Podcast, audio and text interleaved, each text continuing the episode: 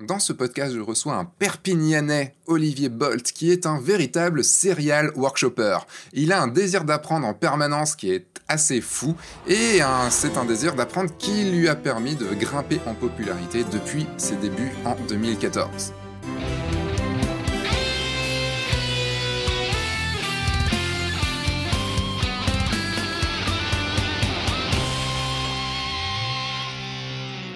Bonjour, je suis Sébastien Roignan et vous êtes bien sur le guide du photographe de mariage, le podcast qui va vous donner les clés pour prendre votre indépendance et vivre de votre passion la photo et plus particulièrement la photo de mariage. Alors cette semaine, je reçois Olivier Bolt. Olivier Bolt est un photographe, donc comme je vous disais, de Perpignan. Donc euh, vous allez entendre un petit accent euh, bien de là-bas. Ça, ça, fait plaisir d'ailleurs d'avoir des, accents comme ça sur ce, sur ce podcast. Olivier va nous expliquer en quoi il est beaucoup plus facile pour lui de vendre une maison qu'un reportage photo pour un mariage. Voilà, c'est le constat très surprenant qu'il a fait en devenant photographe de mariage. Et vous l'aurez compris avec ce que je viens de dire, Olivier est un ancien commercial en immobilier et qui était aussi en tant entrepreneur. Donc, qui va nous expliquer en quoi être commercial en immobilier et être photographe de mariage, c'est très très différent malgré le cadre qui est euh, semblable. Et pour avancer plus vite et aller plus loin, il s'est mis à se former en continu grâce à des workshops, des livres, des vidéos ou des podcasts. Et en même temps de trouver plusieurs mentors. Est-ce qu'il faut vraiment trouver un mentor? Hmm, C'est ce qu'on verra dans, ce podcast. Olivier également a une vie de famille, il a une femme qui est marathonienne, il a deux enfants à la maison, et vous apprécierez sûrement d'écouter ses conseils pour jongler entre photographe de mariage et vie de famille. Je sais que c'est quelque chose qui peut être très compliqué vu le temps que ça nous prend. Malgré ça, son objectif reste focus sur une priorité, développer sa personnalité pour devenir un grand photographe. Une compétence qui se travaille à vie et qui lui permet à ce jour de mettre à l'aise ses mariés et d'être apprécié par tous les invités. Vous comprendrez également dans notre échange pourquoi la gentillesse peut être utile, très utile en photo? Question business, ce podcast vous expliquera comment faire toujours plus pour booker des dates, pourquoi Google ainsi qu'une communauté de photographes vous seront plus utiles que le bouche à oreille? Vous apprendrez aussi que diffuser ses diapos vers un projecteur, vendre ses HD ou un album photo, eh ben, ça peut être une bonne chose. On discutera également de s'il faut vendre ou pas ces HD. Euh, vous connaissez normalement, si vous avez écouté d'autres podcasts, vous connaissez ma vision du sujet, mais vous allez voir que tout peut être éthique et tout peut être non éthique. Voilà, c'est euh, vraiment euh, en fonction de chacun. Ce qui est bien, c'est que c'est en fonction de chacun.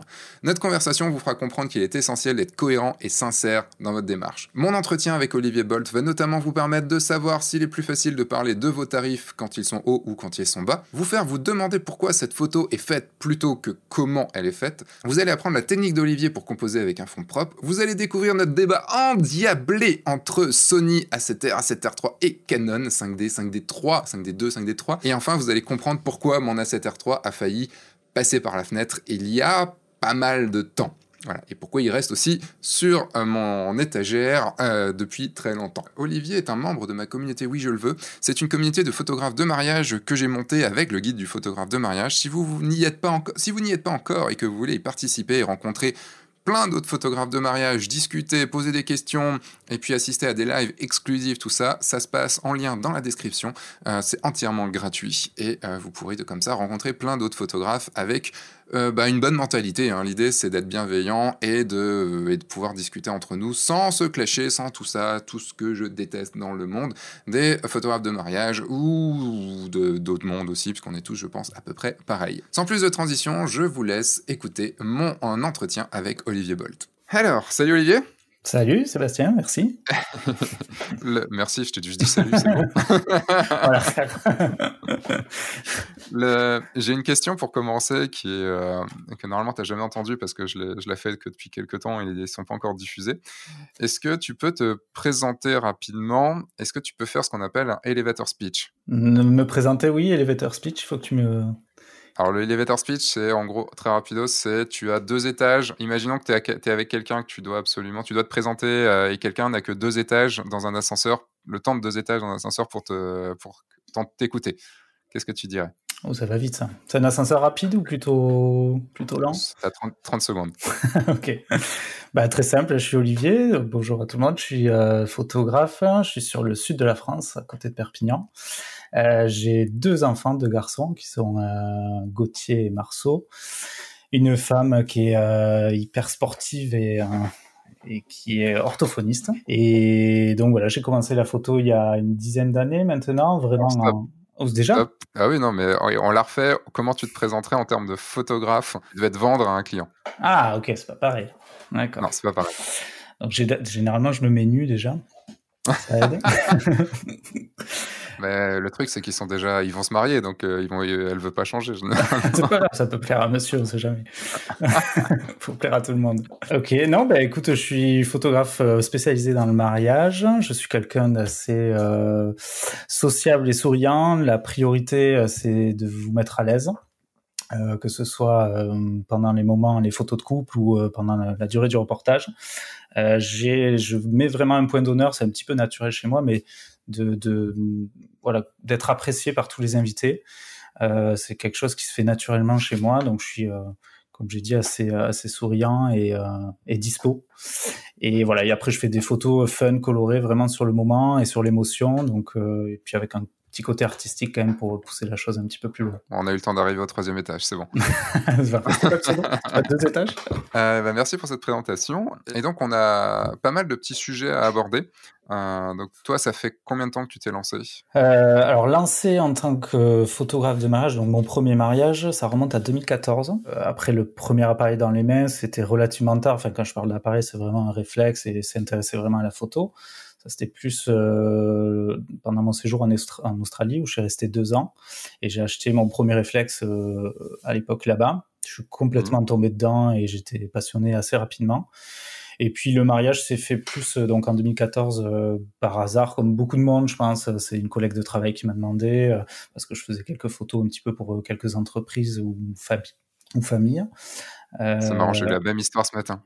je crois que tout le monde je, faisais le podcast avec David Wan, et, euh, qui, est depuis, euh, qui est quand même depuis assez longtemps. Mmh et euh, il m'a dit pareil, c'est une collègue de, de travail qui m'a demandé, j'étais pas trop chaud, et puis bon, allez, j'y étais. c'est ça. Alors le prix, je, vais te le dire, parce que je crois que tout le monde a eu le même, c'était 500 euros. Tout le monde a commencé à 500 euros.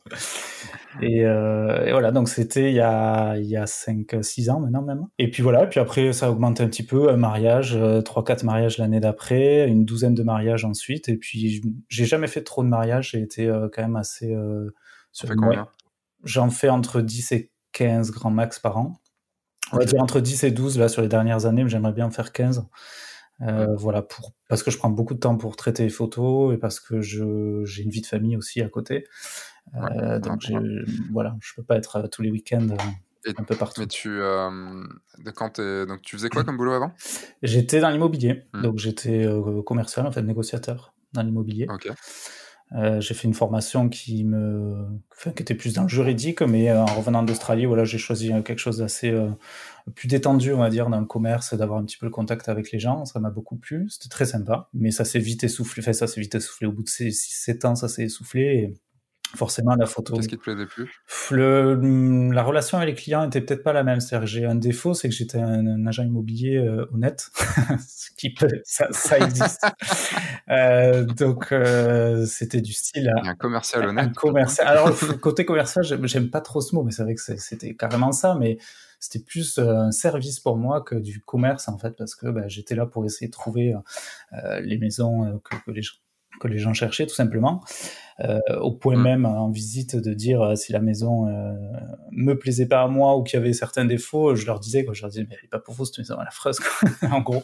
Je disais pas comme ça, mais en gros c'était un peu ça. Donc c'était vraiment du service. C'est patron qui devait être content. c'est ça. Ouais, mais bon après je me débrouillais pas trop mal au début en tout cas. Après ça s'est un peu essoufflé. Et ce qui me plaisait moins, ouais, c'était la relation client dans le sens où euh, à partir de 2015, 2016, 2017 le marché était un peu différent et c'est vrai que la, relation avec les propriétaires et avec les acheteurs était plus dure et il fallait un peu plus forcer la main, un peu plus euh, pas raconter des bobards, mais en tout cas il fallait être arrondir un petit peu les angles et ça m'a moins plu. Et puis c'est surtout que l'activité photo commençait vraiment à prendre le dessus, donc euh, j'ai pas hésité trop longtemps. T'es resté combien de temps en double activité? Donc double activité, ça serait de 2010 à 2017, donc 7 ans. Euh, non, non, pardon. Ouais, ouais, pardon. 2010, euh, agent immobilier. J'ai commencé vraiment les mariages donc en 2014. Donc on va dire 3-4 ans, ouais. 3-4 ans de saison de mariage. D'accord. Est-ce que ça, le fait de faire de la photo, euh, de commencer à faire de la photo de mariage et donc proposer tes prestations et tirer un peu d'argent de ça, a, a aussi peut-être nourri euh, ton, ton envie de, de partir de ton job d'agent immobilier ou tu sens que c'était déjà un peu le cas Alors complètement, c'est le, plaisir qu'on pouvait tirer du deuxième métier qui était plus important que, dans l'immobilier surtout à la fin, encore une fois. Et en fait, ce qui m'a vraiment décidé à arrêter la double activité, c'est le manque de temps, en fait. C'est-à-dire que l'immobilier prend beaucoup de temps et la photo, tu le sais, prend aussi beaucoup de temps. Euh, et du coup, j'arrivais à bosser la photo. Enfin, je, quand on est agent immobilier, on est un peu indépendant aussi. Hein. J'étais auto-entrepreneur, donc j'étais pas, j'étais au bureau quand même, mais euh, je, je, bossais un petit peu mes photos euh, certains jours. Donc euh, voilà, c'était compliqué de faire un petit peu les deux et, et, euh, c'est vraiment le manque de temps qui m'a qui m'a décidé. Et puis surtout le, chiffre d'affaires qui montait aussi par rapport à l'immobilier. Je me suis dit, bon, à un moment donné, si ça marche, faut continuer et se lancer. On verra bien ce que ça donne. J'ai pas eu tort jusqu'à maintenant. En tout cas, je touche du bois. Et... Comment tu as pris cette décision? Enfin, Est-ce que tu as eu peur? Est-ce que tu as mis du temps? Est-ce que tu as longtemps réfléchi? Ou c'est arrivé comme ça? Enfin, Ça a été quoi le, le process, on va dire, dans ta tête de, de passer d'un bah, de ton métier d'agent immobilier à te dire jamais j'arrête et je suis full photographe? Je suis quelqu'un qui a très peu de certitude, je doute quand même pas mal. Donc je, je me suis confié autour de moi. J'ai eu le retour des clients en mariage ou famille qui m'a conforté aussi dans cette idée-là. Bon, je pense qu'on a tous eu un peu ces échos-là, mais oui, tu as du talent, il faut que tu en fasses quelque chose, etc. Donc euh, c'est vrai que ça, ça, ça flatte un petit peu. Oui, il y a du bon et du, et du moins bon dans, ce, dans ce, genre de, de remarques. Mais, mais, les clients, on peut les croire à un moment donné.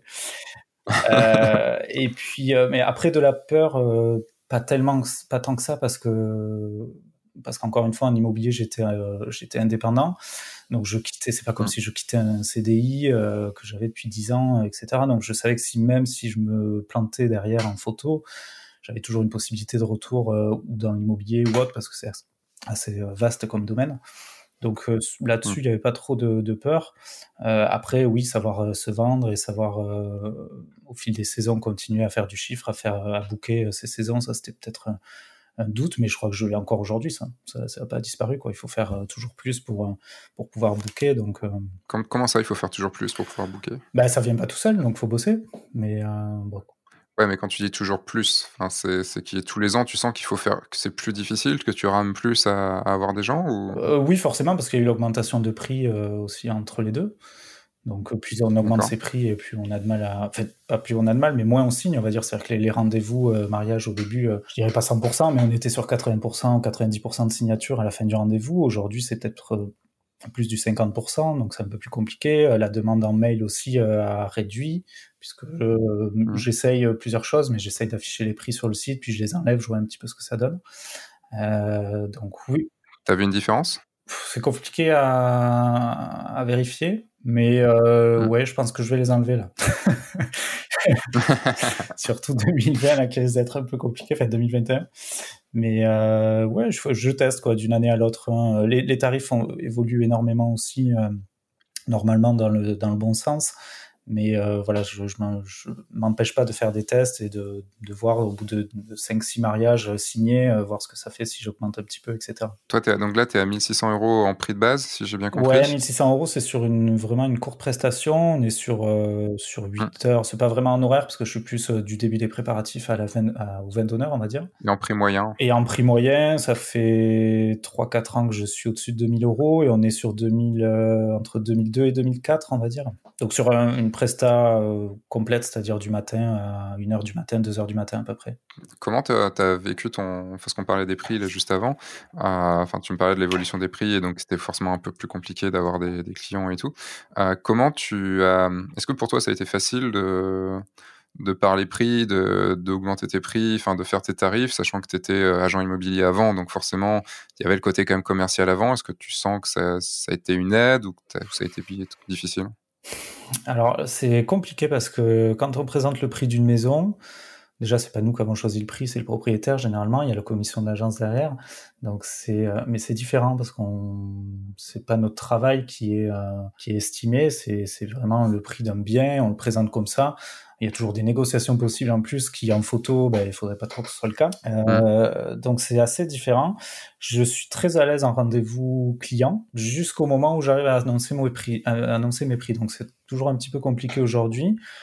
Euh, en fait, je, c'est moi qui me bloque hein, parce que parce que ça passe très bien, ça passait très bien à une époque et je pense que les gens ont, ont vu que le travail a évolué, donc comprennent les prix. S'ils viennent me voir, de toute façon, il y, a, y, a, eu un échange par mail, etc. Donc ils ont une idée à peu près des prix. Mais c'est vrai que le, le moment d'annoncer les prix, c'est pas le plus facile pour moi.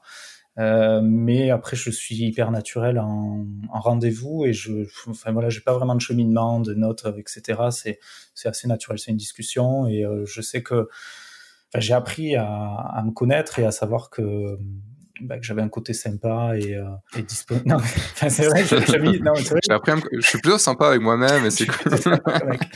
je me regarde le matin, je me dis, il est sympa ce mec. Ouais, attends, il, est mec, il est cool là, le mec dans la glace. Généralement, euh... mais mais en fait c'est, enfin, c'est vrai, j'ai un manque de confiance en moi en général.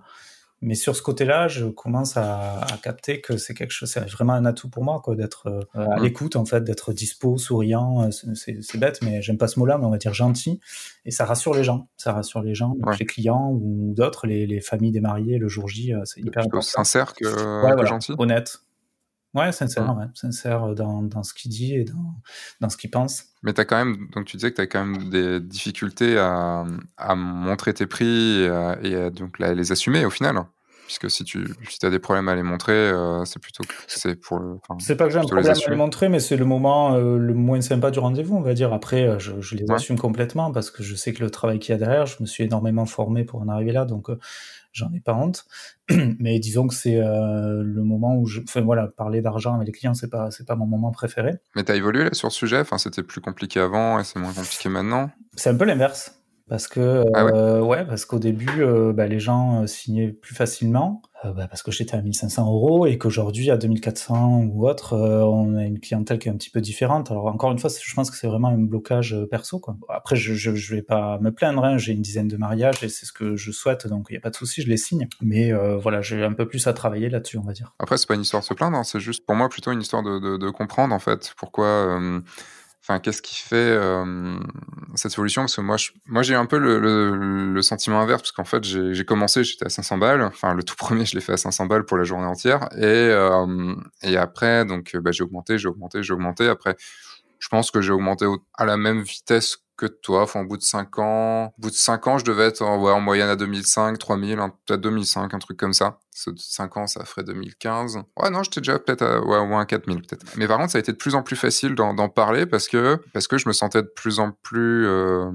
on va dire, euh, légitime dans le métier. Il y avait ce truc de, quand même, bah, c'est le prix. C'est le prix auquel je ne sorti, enfin, je sortirais pas en dessous. Tu vois, c'est le truc, ça m'intéresse pas de sortir en dessous, donc, euh, donc on y va ou on n'y va pas. Et enfin, c'est voilà, c'était oui ou non sur ce sur ce prix. Et c'est même devenu un jeu en fait de de, de, de, montrer le prix parce qu'il y avait ce truc derrière du ok bon t'as 2000 euros de budget il faut que tu signes à 4000 comment on va faire? Et, et tu vois il y avait ce challenge alors qu'à la base j'étais quelqu'un de d'extrêmement euh, timide sur les prix.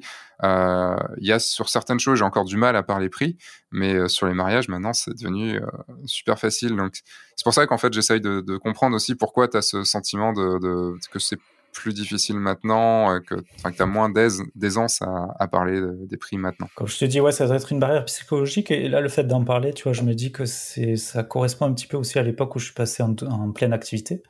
Donc peut-être que mmh. je me suis mis inconsciemment une pression en me disant, bon, maintenant, c'est, enfin, il faut que tu en vives, quoi. Donc, faut, faut pas se planter.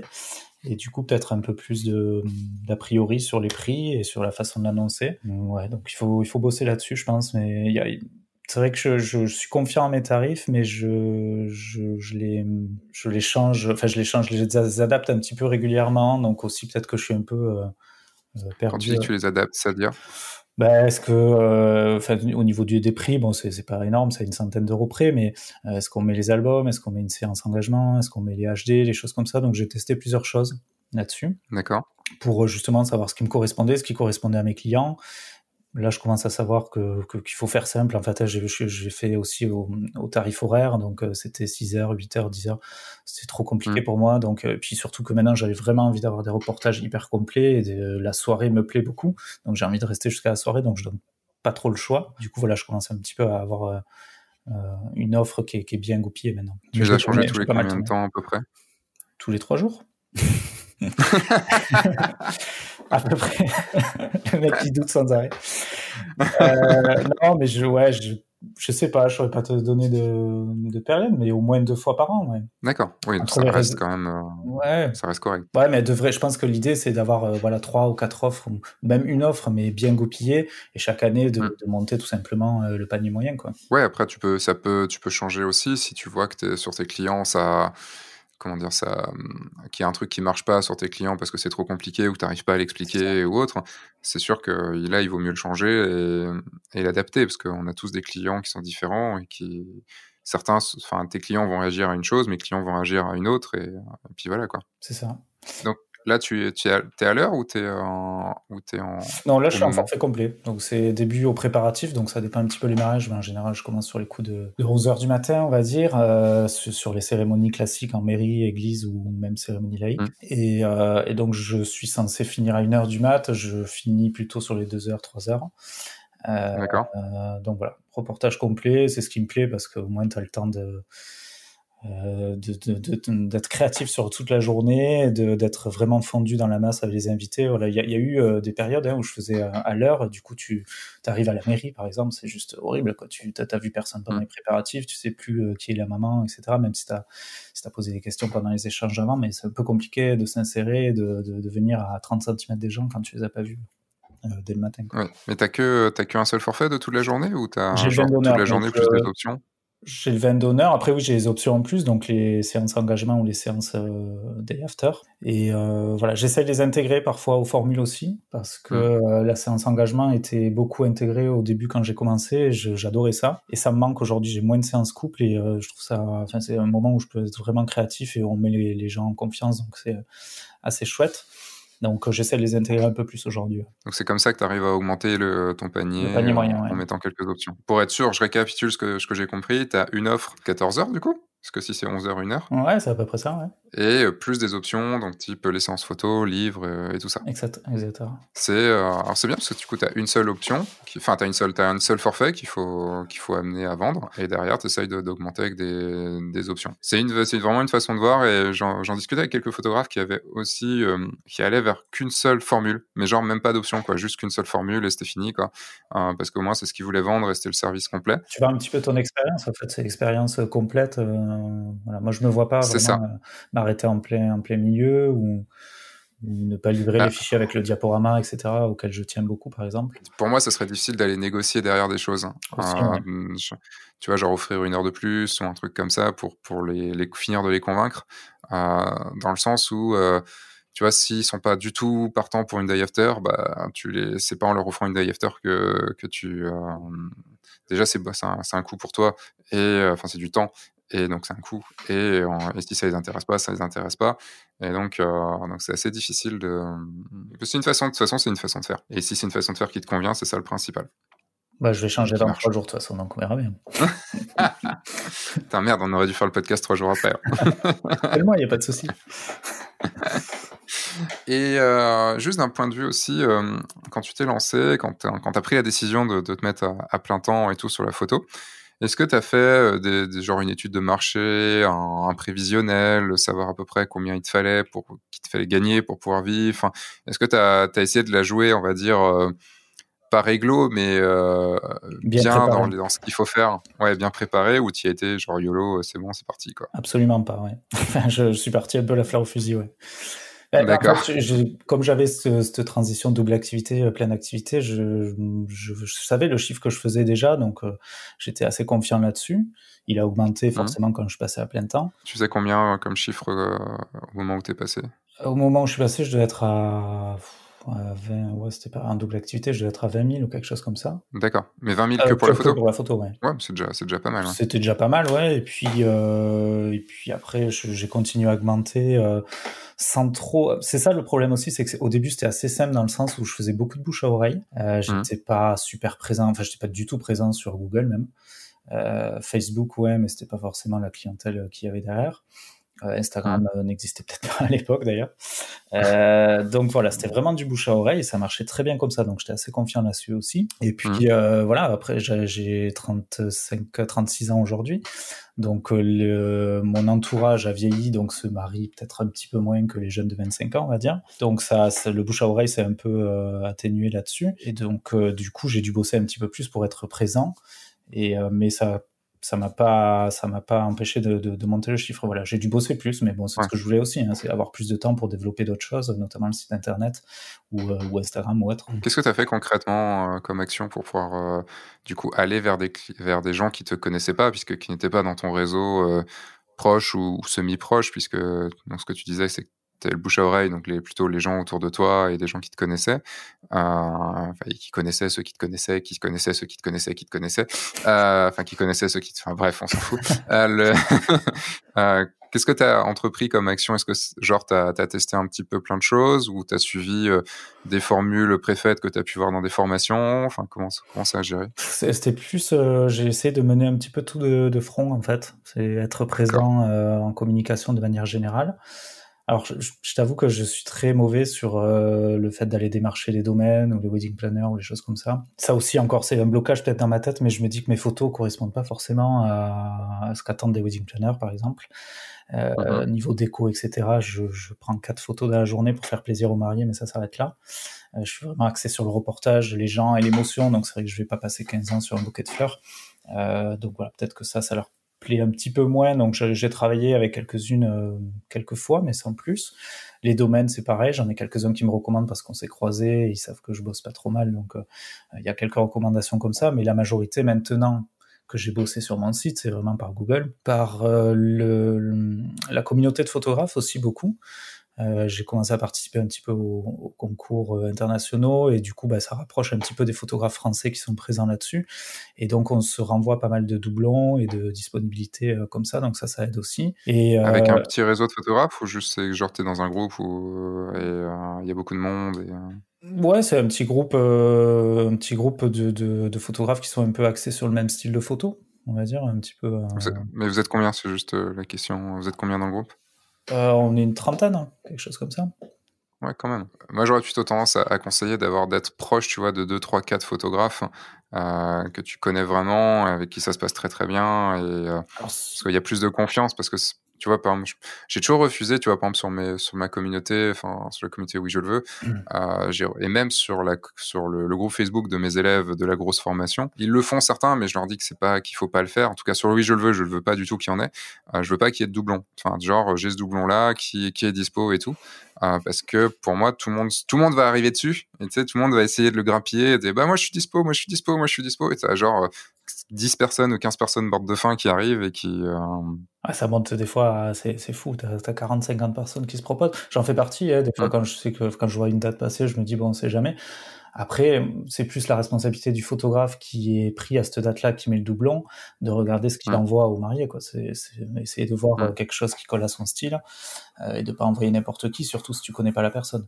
Donc là, dans le groupe de 30 dont je te parle, c'est plus des discussions d'ordre général de temps en temps, il y a un ou deux doublons qui vont passer, mais c'est vrai que dans ce groupe-là, il y a, y a 4-5 photographes euh, qui m'envoient du monde régulièrement, mais euh, voilà, après, c'est pas la totalité du groupe, forcément, parce que. Hmm.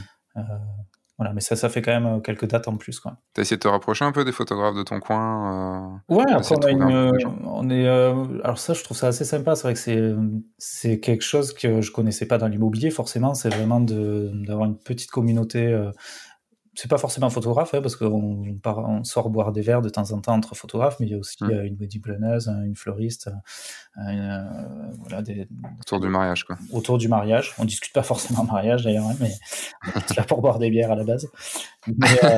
c'est le plus important. Mais c'est super sympa. Je trouve que c'est, enfin voilà, faut rester simple, il faut pas être dans le concurrentiel tout le temps.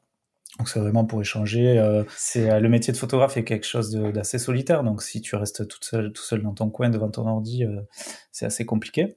donc ça c'est bien de, pouvoir échanger avec ceux de la région.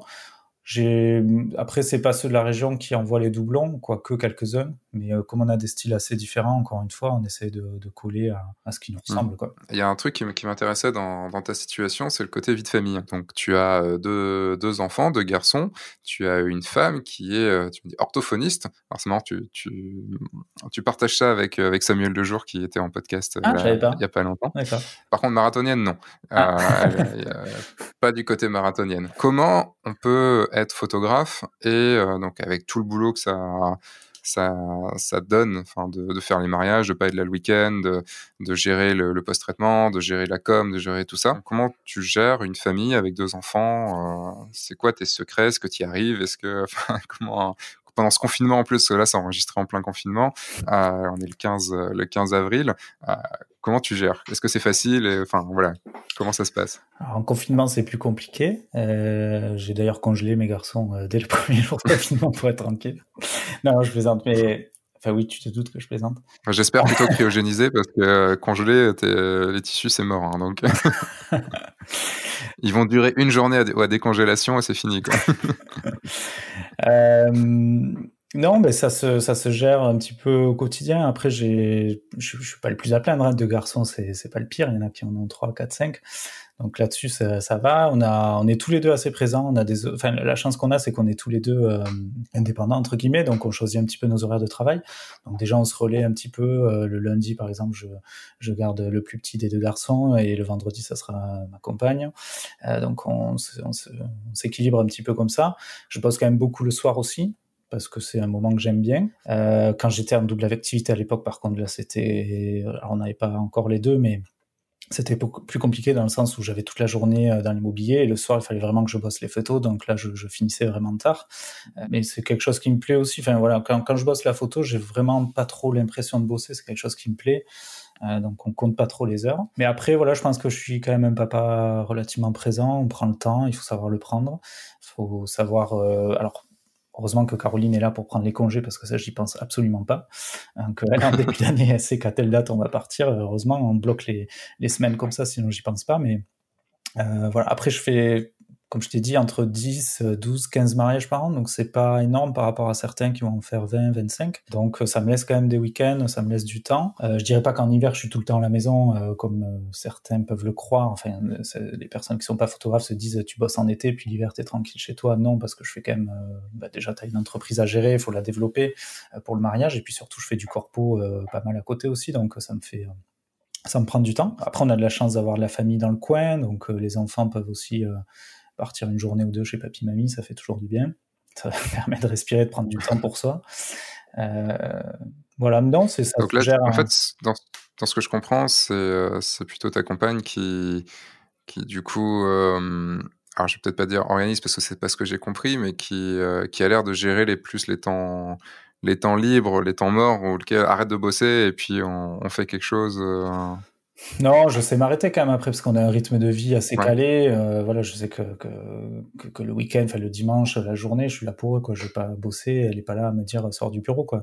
C'est pas ça que je veux dire. Mais euh, c'est vrai qu'à long terme, je je me projette pas sur les congés en famille, etc. Donc euh, elle adore partir en vacances. Elle a raison. Hein, elle s'éclate. Donc elle y pense un peu plus en amont. Quoi. Mais non, après, non, non, je, suis, je suis présent et il y a pas de souci. On, c'est un équilibre à avoir. Voilà, là en, confinement, tu vois, elle, euh, elle bosse quand même un petit peu. Euh, moi aussi, j'essaie de bosser, donc c'est euh, c'est un emploi du temps à faire. Voilà, c'est deux heures chaque le matin, l'après-midi ça dépend, il y a les siestes, etc. Donc tu arrives à te débrouiller pour bosser toujours un petit peu. Est-ce qu'il faut une grosse coopération entre vous deux pour, pour bien gérer? Enfin, c'est c'est vraiment des questions que je me pose parce que le, comme moi j'ai passé à la maison, je ne, enfin j'ai pas vu ça à la maison, donc je ne sais pas. Parce que j'entends tellement en fait de photographes dire j'arrive pas, enfin, je suis pas présent, j'arrive pas à gérer avec mes enfants, euh, qui en est deux, un ou deux ou trois. Enfin, euh, il y a tellement de boulot à côté.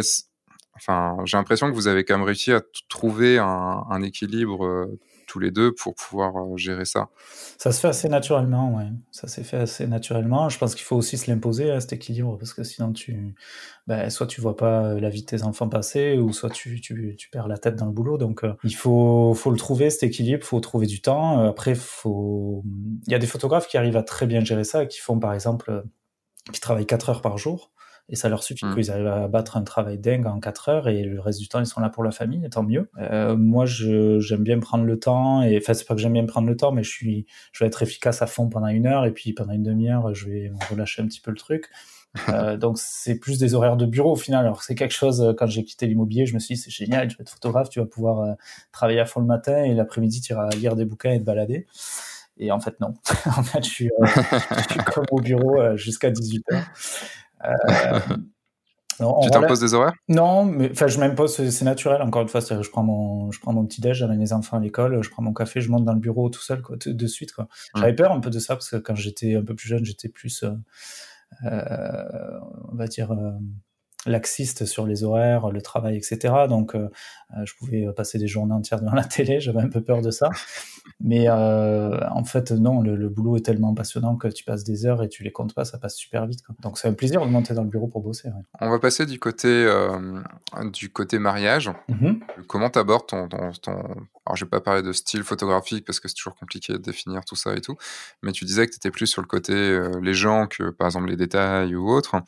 qu'est-ce qui te, qu'est-ce qui te botte vraiment dans la photo de mariage? Qu'est-ce que tu veux, qu'est-ce que tu veux photographier? Qu'est-ce que tu veux apporter à tes, à tes clients? Alors, mon intérêt perso à moi en mariage, c'est vraiment le terrain de jeu que ça représente. C'est-à-dire qu'on arrive le matin, il y a toute une scène qui est euh, euh, mise en place et on a vraiment toute la journée pour euh, pour s'éclater en fait. je, le prends vraiment comme ça, c'est-à-dire que, de plus en plus d'ailleurs, c'est-à-dire que avec la technique photo et l'inspiration et la créativité qui augmente au fur et à mesure des années, j'espère, euh, j'essaie vraiment de le voir comme un terrain de jeu et de me dire il y a 10 000 scènes partout qui se passent sous tes yeux, donc fais-toi plaisir et, et sois créatif.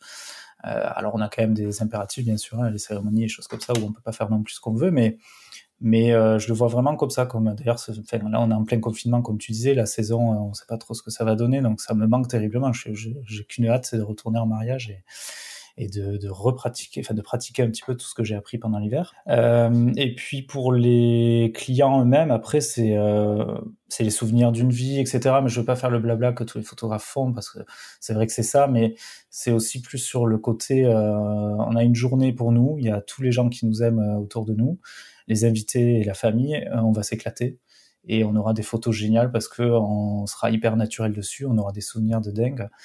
Et euh, voilà, c'est ça qui est, qui est, important pour moi. Et quand je fais le diaporama à la fin de, euh, du traitement des photos pour leur montrer une sorte de best-of, un petit peu du mariage, c'est énorme. Quoi. Enfin, quand tu les regardes euh, réaliser, réagir à ça, c'est assez, assez dingue l'émotion qu'il y a. Et... Tu les fais venir chez toi pour, pour qu'ils voient le diaporama? Depuis peu, enfin, je, je, les ai fait venir quelques fois, mais avant, je faisais ça sur un petit écran d'ordi. Là, j'ai investi sur un, un, petit écran, enfin, un grand écran et un, un rétro-proche et c'est quand même euh, fou quoi le, la différence que ça fait. Et voilà après sur les, les vidéos je me donne beaucoup de mal. J'essaie de faire ça bien en rythme etc pour qu'il y ait l'émotion avec bien sûr. Mmh. et ça marche quoi. C'est euh, c'est tout le monde d'ailleurs euh, là j'ai eu une demande hier d'une cliente qui m'a dit est-ce qu'on peut est-ce qu'on peut avoir le diapo est-ce que tu peux reprolonger la galerie? Parce qu'on montre pas les photos en fait on montre le diapo parce que c'est tellement plus facile à regarder déjà. Et puis tu as l'émotion compacte en trois minutes euh, bon, les photos sont importantes derrière aussi, bien sûr, mais, mais euh, voilà, c'est quelque chose qui est assez, euh, assez condensé en émotion et j'aime bien délivrer ça. Quand tu dis prolonger, le, prolonger la galerie, tu, les galeries ont, une, ont un temps défini que tu proposes? Oui, euh, ça peut être trois mois pour des séances famille euh, ou même moins selon les séances. Et sur un mariage, je pars sur trois mois, ça peut être six mois. Et il y a certains prestataires, enfin euh, fournisseurs de galeries maintenant qui offrent même une option d'abonnement. Première raison, c'est pour augmenter le panier moyen des, des photographes. En fait, c'est-à-dire que tu, tu, proposes au client de payer un abonnement, de, tu, tu, définis le prix, mais ça peut être 60 euros par exemple, pour prolonger la mmh. galerie pendant un an et qu'il puisse accéder aux photos, etc. Donc pourquoi pas ça peut être intéressant. Euh... tu vois, il y a des choses en fait entre, il y a certaines choses en fonction des photographes qui, euh, tu vois, comme avant, euh, certains bah, prennent, euh, donnent les, les, les SD et, mmh. et, vendent les HD à côté. il y a des choses comme ça où où je suis pas forcément, enfin, je suis pas pour la, pour moi, c'est pas, ça fait pas partie de mon éthique. Après, c'est marrant parce que j'en discutais aussi avec un, avec un autre photographe de, de ma communauté qui lui disait qu'il y avait des choses que je faisais qui étaient pas éthiques ou autres. Et du coup, c'est, c'est assez drôle de, de, d'échanger les points de vue euh, de, de ce côté-là, quoi. Donc toi, tu, tu, tu, fais payer le fait de, que la galerie dure je plus longtemps. Pas, mais là, ça vient de proposer par mon fournisseur de galerie. Et je me suis dit, c'est pas, pas bête comme solution. Hum. Euh, après, c'est comme tout, tu vois, les, comme tu disais, les HD, SD, euh, je l'ai testé aussi et j'étais pas à l'aise avec ça non plus. C'est-à-dire que hum. j'ai, je sentais que c'était compliqué de retenir des fichiers. Alors c'est vrai qu'après il y a des arguments pour, des arguments contre, et euh, t'en as d'autres qui ne vendent les HD, enfin qui qui donnent le HD que quand ils ont livré l'album, quand il y a une commande mm. d'album. Ça s'entend aussi parce que ben, les clients vont pas forcément utiliser le HD euh, au final, ça reste sur une clé USB, ils en font rien, donc pourquoi pas plutôt proposer un album euh, dont ils vont profiter pleinement. Et à ce moment-là, tu leur files les HD s'ils veulent faire autre chose avec. Mais après, c'est une éducation du client à faire et il faut croire en ce en ce que tu proposes et savoir le, proposer aussi. Il faut être faut être cohérent et sincère dans sa démarche en fait. C'est le je pense pas que je pense que tout peut être pris d'une façon non éthique et tout peut être pris de façon éthique. Tout dépend le le, le pourquoi on le fait et qu'est-ce qu'on propose aussi à côté. Enfin c'est c'est marrant, on voit toujours chez l'autre ce qui va pas, alors que chez nous, on, le, le voit pas forcément. ça, faut jamais l'oublier. Et il y a vraiment de tout dans la nature, donc je pense que chaque client, il trouve son compte après. Donc euh, hmm. Voilà, si ça leur plaît pas, ils iront voir quelqu'un d'autre et ils seront plus sensibles à d'autres choses. En voyant tes, photos, euh, surtout, euh, je suis sur ton Insta par exemple, j'ai l'impression que tu, tu, tu, fais pas mal poser enfin surtout pour les, photos de couple, parce que je vois beaucoup de, photos euh, mises en scène, on va dire, dans le sens où euh, tu les as forcément placées à cet endroit. Après, tu les as fait vivre d'autres choses, mais tu les as forcément fait placer à, à, certains endroits. Je pense par exemple à, bon après c'est très à, je vais pas dire à la mode parce que sinon on va me tomber dessus encore après. Mais euh, ça se voit beaucoup sur du fearless ou des trucs comme ça, des, des photos ah non, je suis pas sur ton Insta, pardon, je suis sur ton MyWed. euh, le... Insta de notre c'est pas moi ça. Euh, oui, c'est bizarre, c'est pas toi. non, je par, euh, par exemple, tu as une photo où tu as le, marié asiatique en premier plan avec le soleil qui passe à travers son, euh, entre ses bras, et puis tu as la mariée dans le fond avec la, la, coiffe qui, qui, part sur le côté. Ah c'est des photos extrêmement posées, ou alors il y en a une où tu as le couple à fond jaune euh, lui est dans le, dans le sombre ah euh, à droite et euh, elle est dans le clair à gauche. Enfin, c'est un truc que je trouve qu'on voit beaucoup, beaucoup, beaucoup dans, les, dans les côtés fearless et tout ça parce que c'est ce qui remonte, parce que c'est ce qu'ils aiment et c'est ce qui remonte beaucoup. Comment ça se passe tes séances photos de couple comme ça Alors, il y a une différence entre les séances. alors, quand je dis séance, enfin, la séance portrait en fait, hein, donc soit le jour du mariage ou avant ou après, peu importe. Mmh euh, je mets ça dans le même panier. Et puis le reportage, forcément, qui est différent. Mais en fait, c'est marrant que tu dis ça parce que le retour que j'ai, justement, soit des clients soit de, de photographes qui me connaissent un petit peu, c'est justement que euh, ce qui se retrouve beaucoup dans mes photos, c'est le mouvement. Mmh. Euh, voilà le fun un petit peu, le côté décalé parfois. Donc il y a des photos posées. J'essaie de faire d'en faire un peu moins parce que ben, j'ai eu des retours aussi comme quoi j'étais meilleur dans des choses plus spontanées. Mais le côté pesé me plaît dans le sens où je vais pouvoir vraiment choisir mon ma lumière et c'est le côté graphique que je recherche à ce moment-là. Donc en fait je vraiment je vais rechercher mon cadre en premier lieu et je vais chercher après où mettre les mariés. Donc si j'ai la possibilité, euh, j'en sais rien, de les faire courir, sauter pour qu'ils passent à cet endroit-là, à ce moment-là, je le fais. Mais si c'est quelque chose de hyper euh, millimétré, entre guillemets, comme euh, là j'ai une photo sous les yeux où je suis à, à Cité de Carcassonne, donc à côté de Toulouse, avec le, la cité médiévale en fait, et il y a les mariés qui sont vraiment intercalés dans les créneaux. Hmm. C'est pas les créneaux d'ailleurs, je crois que c'est les machicoulis à chaque fois je confonds. Oui, c'est ça. c'est les machicoulis Je crois, oui. Si je dis pas de bêtises, je crois que c'est ça. Donc là, forcément, tu es obligé de les poser. Il faut pas que ça bouge d'un millimètre, mais je le fais toujours avec euh, bienveillance et avec patience. Et surtout, je suis hyper euh, attentif à mes clients. Peut-être trop, c'est-à-dire que le, vraiment le but premier, c'est de les mettre à l'aise et de pas les voir euh, inconfortables. Mmh. Et jusqu'au point où des fois, j'oublie de, de, faire, d'aller jusqu'au bout de mon intention et de faire la photo que j'avais en tête, parce que je me dis bon là, stop, ils en ont marre, on fait autre chose. Donc ça, c'est un truc que j'essaie de corriger aussi. Mais euh, non, je pense qu'après, il y a, y a poser, poser euh, face à face, main dans la main, euh, avec une montagne derrière. Ça, je le supporte plus parce qu'on le voit partout, effectivement. Euh, après, quand tu dis qu'on voit beaucoup de photos comme ça sur Fearless, oui et non, parce qu'il y a le côté artistique, couple, posé, qui tend vraiment à baisser maintenant, je trouve, sur Fearless en particulier, en tout cas, où ils sont vraiment, ils s'axent de plus en plus sur le reportage, et tant mieux, parce que ça fait des photos assez assez dingue. Mais j'aime bien les deux. En fait, j'aime beaucoup le reportage, l'émotion, le voilà sur le spontané sur le moment, et j'aime aussi le côté graphique. Euh, si je pouvais faire des séances un peu plus souvent en urbain, euh, avec lumière forte et poser un petit peu le couple comme j'ai envie, je, enfin, c'est vraiment quelque chose que j'aime que j'aime faire. Euh, de toute façon, bah, j'en parlais ce matin encore avec, avec David Wan. Euh, le côté, on est tous à vouloir faire des photos plutôt pas, pas forcément au coucher du soleil, mais dans une lumière pas forcément à 15h ou à midi. Quoi.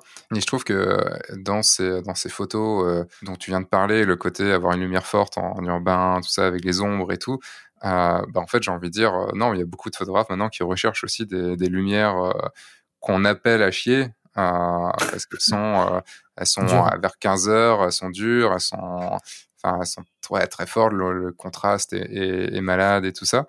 Et j'ai l'impression qu'il y a de plus en plus ça. Bah, c'est assez marrant. C'est par période. Après, je pense, regarde le. Enfin, moi, en tout cas, quand j'ai commencé en.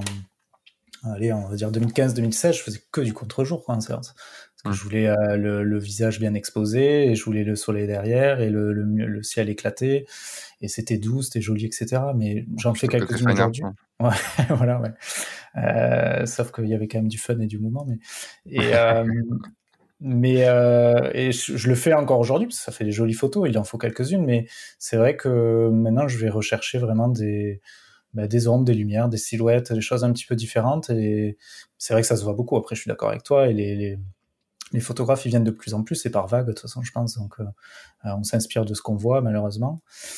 Enfin, il y a des choses qui sont très bonnes, mais il y a des choses qui le sont moins. Mais euh, quelle est ton, ta relation d'ailleurs au aux, réseaux, enfin aux réseaux sociaux par rapport à, ce qu'ils montrent, aux, différentes modes qu'il peut y avoir et tout? Enfin, est-ce que tu, tu, sens que tu te laisses influencer? Est-ce que, est-ce que tu t'es laissé influencer par, euh, par le style par exemple Fearless? Est-ce que, euh, enfin, comment ça s'est passé Si je pouvais euh, jeter Instagram demain, je le ferais. J'en peux plus de ce réseau. C'est très compliqué à bosser et j'en peux plus de voir passer les choses. Après, j'essaie de me désabonner de, de, de mariage. Ouais, voilà. ouais, le cacher et puis même euh, voir autre chose, quoi. Il y a une euh, qui marche, qui marche très très bien. Ouais, ben moi j'ai, j'ai désactivé toutes les notifs et, déjà, et tout déjà parce que c'est, juste pas possible d'allumer le portable toutes les deux secondes. Et tu passes des heures. En plus, c'est ça le problème. Tu te dis tiens, il faut que j'aille faire un truc sur Facebook et en final tu passes une heure à faire autre chose. oui.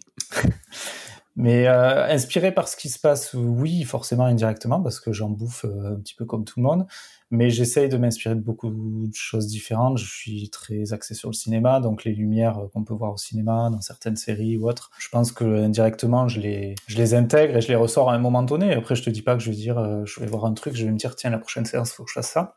Mais c'est des choses que je, je, j'ingère régulièrement et qui ressortent à un moment donné. Mmh. Et après, côté mode, non parce que sinon j'aurais fait du Moody. mais euh, et le côté fearless, ah, y a en pas fait, ça. Hein. Côté fearless peut être aussi une certaine mode. Euh, Bien sûr. Du fait de ça. Le côté fearless est venu un peu plus naturellement dans le sens où j'ai toujours eu des, dans le traitement en tout cas, des tons assez naturels, je pense, assez neutres. Euh, voilà, j'ai toujours été assez proche de la réalité, on va dire. Donc là-dessus, ça a évolué parce que j'aime bien le côté cool, color, coloré, etc. Donc euh, je l'ai accentué peut-être. Euh, mais après le, le côté reportage, euh, oui, je m'en suis complètement inspiré parce que je suis amoureux de ça. Enfin, quand, quand je vois les photos passer sur Fearless Watch, je, trouve ça complètement dingue. Et, hmm. c'est clair que ça me motive à pas à faire pareil, mais à, à aller dans cet axe-là. Euh, et puis après, c'est aussi une analyse globale de mes photos qui m'a fait dire que voilà, là où j'étais bon, c'était d'aller choper les émotions, les sourires, les gens qui s'éclatent. Donc je fonce là-dedans, quoi.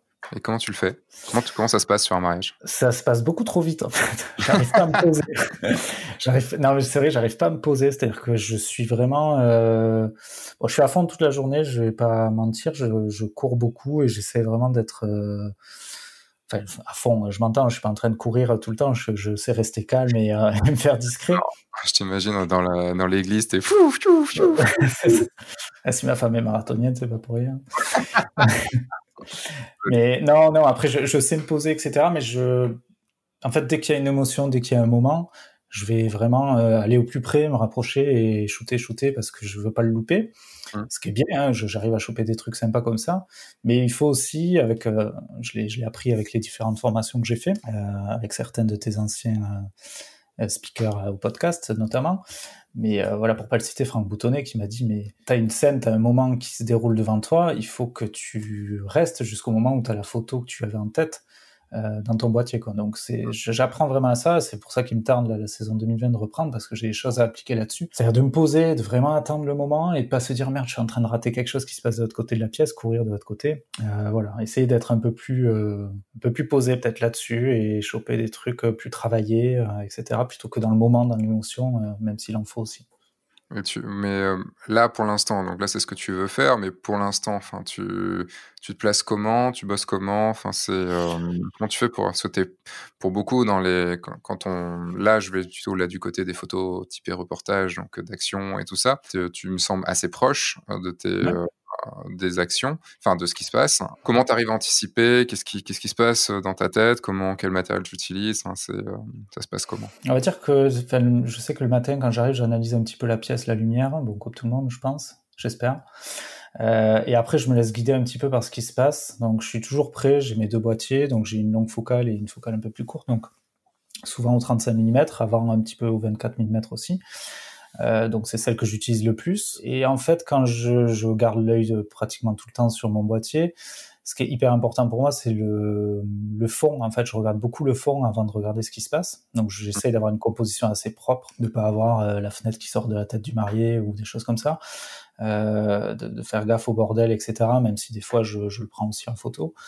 Euh, et en fait, je, je reste à une distance assez proche de mes mariés toute la journée je saurais pas te dire, mais entre, entre 2 et 5 mètres, on va dire. Euh, et dès qu'il se passe quelque chose, je pense aux câlins, aux embrassades, aux choses comme ça, ben, je vais être très proche, je vais me rapprocher parce que il y a l'action qui se passe et je sais pas, naturellement, j'avance vers eux, je me colle à eux. Mmh. Euh, ce qui est aussi un défaut parce que des fois je. T'es pas tout nu à ce moment-là, rappelle, sûrement. non, seulement dans l'ascenseur, ça. D'accord. C'est juste une spécificité. Hein. euh, là, ils auraient peur, je pense que tu le verrais sur les photos, ils auraient pas la même tête. Surtout dans l'église ou quoi, c'est pas bon. Ça. ça peut faire hein, des, des, photos bizarres. Ça peut être un style, cela dit. On peut lancer une mode. Mais euh, ouais, non, assez proche. Euh, encore une fois, là aussi, il faut que j'apprenne à, à, prendre un peu les distances parce que je vais avoir des cadrages trop serrés. Quand tu essayes de redresser un petit peu la photo ou autre, tu te dis merde, je vais lui couper la tête, je vais lui couper la main. Donc euh, ça, il faut que j'essaye de, de m'éloigner un peu euh, tout en, en, chopant le moment. Mais voilà, vraiment dans l'instantané et sauter sur l'action. Et voilà. Après, il y a un moment, par exemple, le vin d'honneur. Euh, tu peux faire 50 000 choses à la fois. Je suis quand même attiré beaucoup par... Euh, en fait, dès, dès qu'il y a des, des rigolades ou des, les gens qui commencent à parler plus fort, etc., je, je, je cours vers ce groupe-là pour essayer de choper euh, les sourires, les émotions. Euh, les enfants aussi, c'est un super terrain de jeu, tu as toujours des choses à faire. Euh, donc voilà, c'est vraiment euh, être attentif à ce qui se passe autour, écouter et voilà, essayer de prévoir un petit peu les émotions. Tu le sais, quand quand tu vois que ça va, ça va pleurer, ça va pas tarder à s'embrasser, etc. Tu le vois venir. Euh, après, il faut jouer de coudes parfois pour être euh, pour être le mieux placé et essayer d'avoir la meilleure composition. Et voilà, je commence à shooter en fait quand je suis à côté et euh, au fur et à mesure, euh, je continue à déclencher, mais euh, je vais soigner euh, ma, ma, composition en même temps, donc en, en, se baissant, en tournant un petit peu à gauche, à droite, pour essayer d'enlever ce qui va pas et de, de continuer à choper le moment. J'ai deux choix là, j'ai deux embranchements. Hein, dans, -hmm. dans, sur le, le, sujet que je veux aborder, c'est soit on part du côté formation, soit on part du côté matos. Ouais. Bah, formation, ouais, si tu veux. Euh, tu me disais tout à l'heure que bah, tu parlais de Franck et tu disais que tu avais fait euh, des formations et en, et en, off, tu me disais que tu avais fait beaucoup de formations, que tu étais un peu comme, euh, comme Samuel Dejour, un, un serial workshopper. Ah, lui, il a du niveau quand même, hein, je suis pas là. Ouais, lui, lui, lui c'est le haut niveau du, du serial workshopper. mais il a un gros avantage sur toi, c'est qu'il a fait mon workshop. c'est sur ma liste. bah, toi, tu as fait mon workshop, mais tu as fait mon workshop portrait ah, il y a, il y a, ouais, il y a 5 ans maintenant plus de 5 ans, et euh, parce que c'était en début 2015. Qu'est-ce que qu'est-ce que ça t'apporte les, formations comme ça? Enfin, parce que tu as le sentiment d'en faire trop ou, parce que si tu te dis si tu te dis toi-même c'est un workshopper, c'est que t'en fais beaucoup.